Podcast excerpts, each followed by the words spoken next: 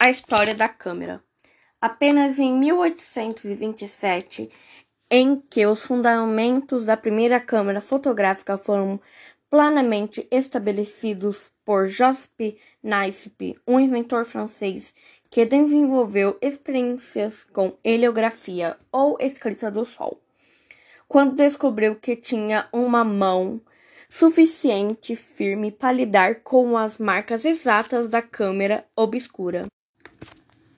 História da fotografia.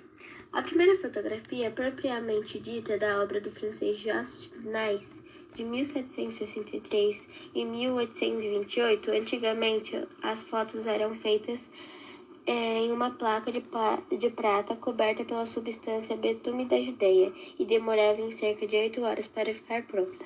Além de ser um processo demorado, a heliografia só permitia a confecção de uma fotografia por vez.